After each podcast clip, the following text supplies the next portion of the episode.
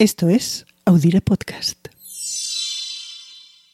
En la foto no se le ve del todo la mirada. La tapa su media melena oscura, pero se le adivina perdida. Viste un traje de Chanel que sabemos que es rosa, aunque la foto es en blanco y negro. A su lado está un hombre mayor, con gesto grave. Tiene levantada la mano. Está jurando su cargo ante una juez.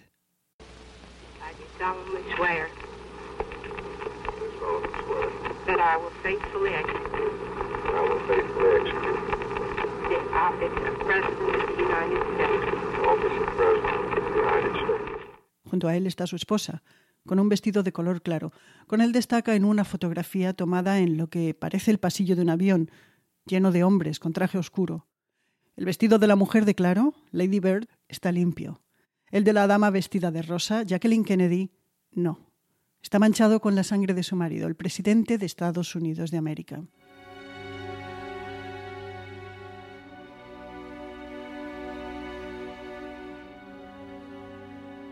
Hacía apenas unas horas, John Fitzgerald Kennedy y ella iban en un descapotable en la caravana presidencial que recorría Dallas cuando dos disparos impactaron el cuello y la cabeza del presidente.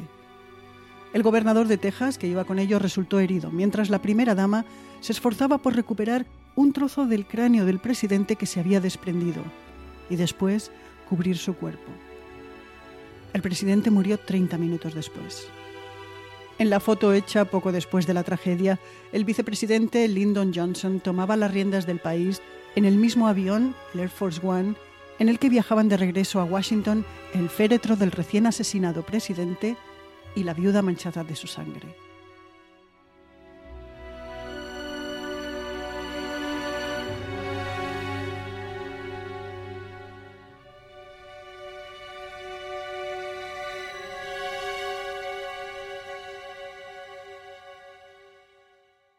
Ocurrió una semana como esta, pero del año 1963, en concreto el 22 de noviembre.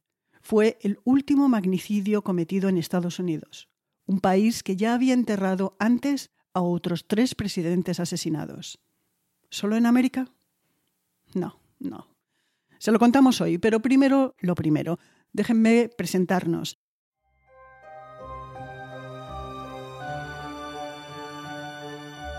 Soy Ana Nieto y esto es Calendario de Historias de Audire Podcast.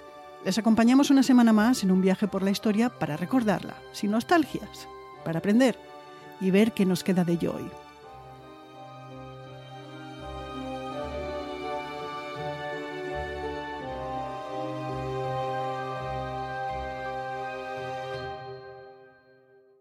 Con el asesinato de Kennedy se vio por televisión la cara más dura de la violencia en política en democracia.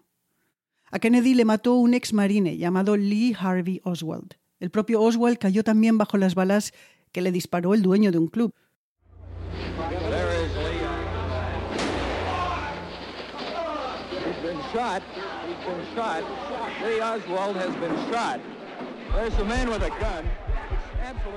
Aquello fue una secuencia de actos casi increíble por la facilidad que tuvo para desterrejarle un tiro cuando estaba rodeado de policía y periodistas.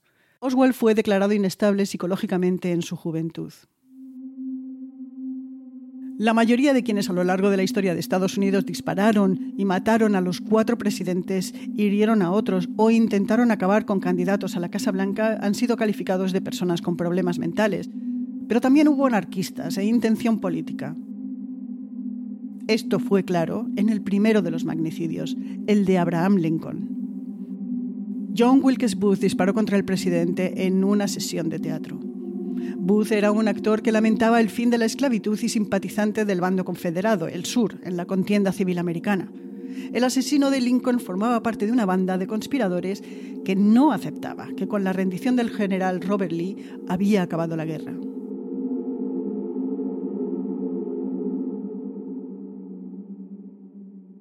Alessandra Filindra, profesora de Ciencias Políticas en la Universidad de Illinois, explica que el asesinato de Lincoln supuso un cambio fundamental de política y con profundas consecuencias en nuestros días. Well, Abraham Lincoln El asesinato de Lincoln puede percibirse como un significativo revés para la democracia, porque él podría haber tenido una posición distinta con respecto a la reconstrucción en el sur y la forma en la que tendrían que haber sido gestionados los derechos civiles de los afroamericanos. Tras su asesinato, el presidente Andrew Johnson tomó el poder y él era hostil a la reconstrucción. De hecho, fue censurado y dejó el poder por ello. Todo el proceso, creo, fue un revés a la capacidad del Partido Republicano para imponer reformas en el sur y mantener el ímpetu de estas. Creo que un asesinato en condiciones de polarización extrema, como entonces o como hoy, puede desestabilizar el sistema político.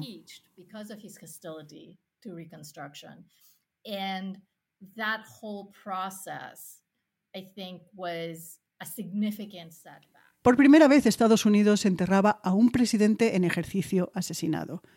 Y hubo otras marchas fúnebres presidenciales. La de James Garfield, que sobrevivió a varios disparos casi tres meses, pero murió por complicaciones de un cuidado médico que no estuvo a la altura. Ya en el siglo XX, William McKinley murió con una gangrena provocada por dos disparos recibidos en un acto oficial.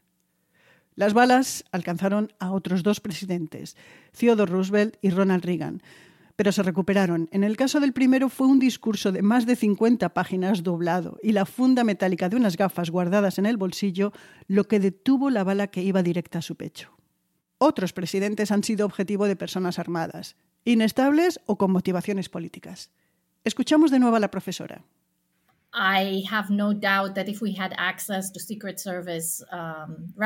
No tengo dudas de que si tuviéramos acceso a los archivos del servicio secreto, encontraríamos intentos de asesinato contra prácticamente todos los presidentes del siglo XX. No tengo ninguna duda de que todos hayan sido objetivo creíble de un intento de ello. Um, Otros cargos electos también han perdido la vida o han sufrido los efectos de las balas en distintos momentos de la historia. En el ataque fallido contra Franklin Roosevelt falleció el alcalde de Chicago.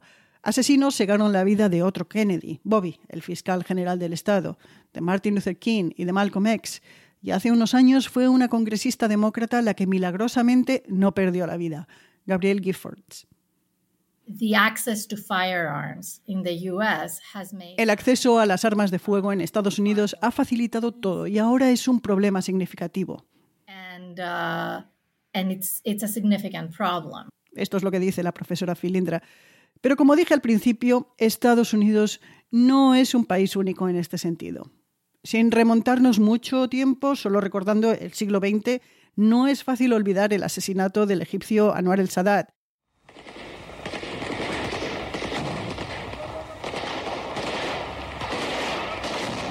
Ni el que está aún por resolver en Suecia, que también enterró a su primer ministro, Olof Palme. Isaac Rabin de Israel también fue asesinado y hasta un papa, Juan Pablo II, fue atacado a tiros. En Inglaterra, en los últimos años, dos políticos han sido asesinados. ¿Y en España? En España también ha habido magnicidios. El último es quizá el más conocido. Era el 20 de diciembre de 1973. El almirante Luis Carrero Blanco acababa de oír misa en los jesuitas, como todos los días. Se subió al coche junto al conductor y su escolta y cuando pasaban por la calle Claudio Coello de Madrid... La potencia de la explosión fue tal que el automóvil voló por los aires, chocó en la cornisa superior de la residencia de los jesuitas y fue a caer dentro de un patio, quedando completamente destrozado. Un comando de ETA fue el responsable. Fue una acción espectacular que tocó el corazón del franquismo, pero no lo acabó. El fin llegaría dos años después, cuando Francisco Franco murió en la cama y los engranajes para la transición de la democracia se pusieron en marcha. Fue el quinto magnicidio en España. En orden cronológico, el cuarto fue en 1921. El presidente era Eduardo Dato, el líder del Partido Conservador. Dato iba en un coche que aminoró la marcha para girar en la rotonda de la Puerta de Alcalá, y allí se le acercó un sidecar con pistoleros a bordo. Los autores fueron tres anarquistas catalanes. El tercer magnicidio fue el de José Canalejas, líder del Partido Liberal. Ocurrió en pleno centro de Madrid, en la Puerta del Sol, esquina con la calle Carretas. Estaba parado delante de un escaparate mirando libros. El autor material fue el anarquista Manuel Pardiñas, quien al verse rodeado por la policía se suicidó, o eso fue lo que se dijo. hoy se discute. El segundo magnicidio fue en el sitio más improbable para el ruido y el caos, un balneario. Era el 8 de agosto de 1897 cuando Antonio Canovas del Castillo leía el periódico sentado en un banco. Se le acercó el anarquista italiano Michele Angelillo, le disparó y le mató. Angiolillo había vivido en Barcelona, donde quedó muy impresionado por las torturas macabras infligidas a 400 detenidos por un atentado en la ciudad condal durante lo que se conoció como el proceso de Montjuic. Angiolillo fue detenido y ejecutado. El primer asesinato de un presidente en España ocurrió en 1870.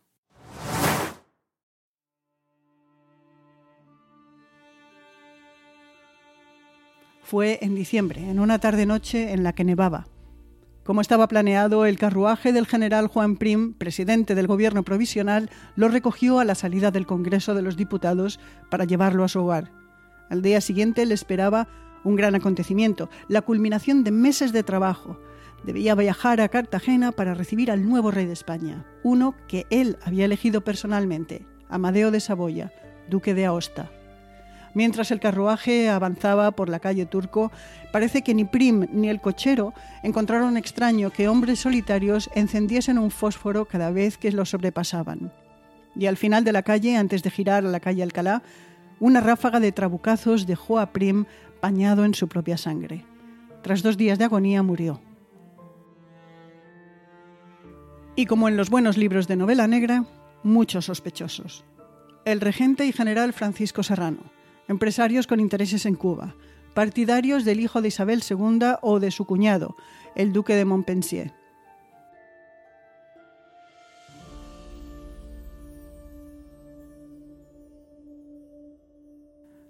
Uno de los atentados más sangrientos en España fue el que se hizo contra el rey Alfonso XIII y su esposa el día de su boda. Un anarquista lanzó un ramo de flores con una bomba al paso del cortejo y mató a más de 20 personas. Los reyes salieron ilesos. Otro atentado contra una casa real fue el que perpetró un grupo nacionalista contra el heredero de la corona astrohúngara en Sarajevo. Fue la chispa que encendió la Primera Guerra Mundial.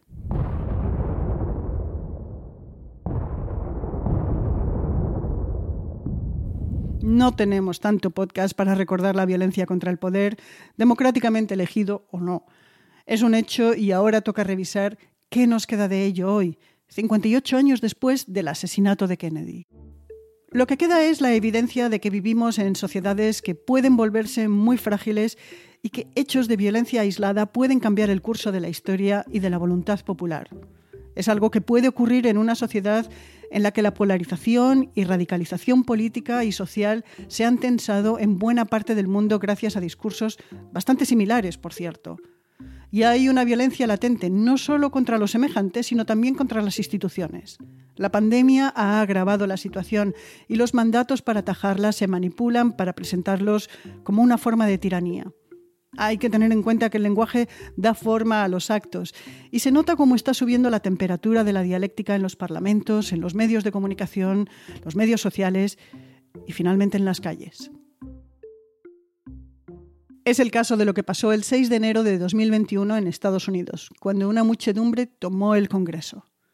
La profesora de Ciencias Políticas, Alexandra Filindra, cree que la situación en Estados Unidos es especialmente grave por el fácil acceso a las armas. Se ha adoctrinado a una serie de personas que han aceptado ciertas narrativas y esas personas se ven como quienes tienen el derecho a confrontar al gobierno con violencia letal y es su derecho y su obligación moral para prevenir lo que ven como tiranía. Y se ven virtuosos y llenos de razón en lo que hacen. Para la profesora Filindra hay tareas inmediatas para atajar esta situación. Explica que hay que dejar de normalizar el discurso de la violencia y penalizar la promoción de esta. Además, cree que las plataformas sociales tienen que tener reglas más fuertes para discernir lo que es violento y acabar con estas narrativas. Y los medios en general no deberían dar aire a este tipo de comportamiento. Es un gran problema cuando tenemos medios en los que los presentadores usan este lenguaje y promocionan estas ideas porque hay mucha gente escuchando.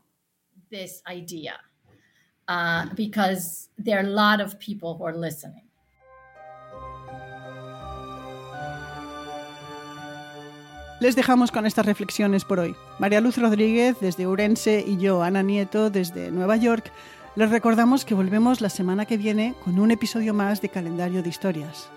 Hasta entonces, nos oímos.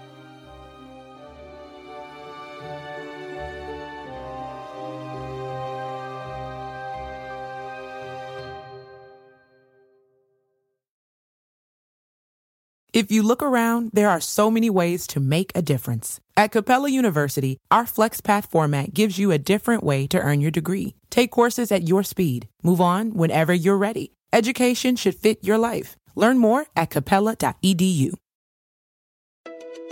One day in the metaverse, doctors will practice high risk surgeries as many times as needed before operating on real patients.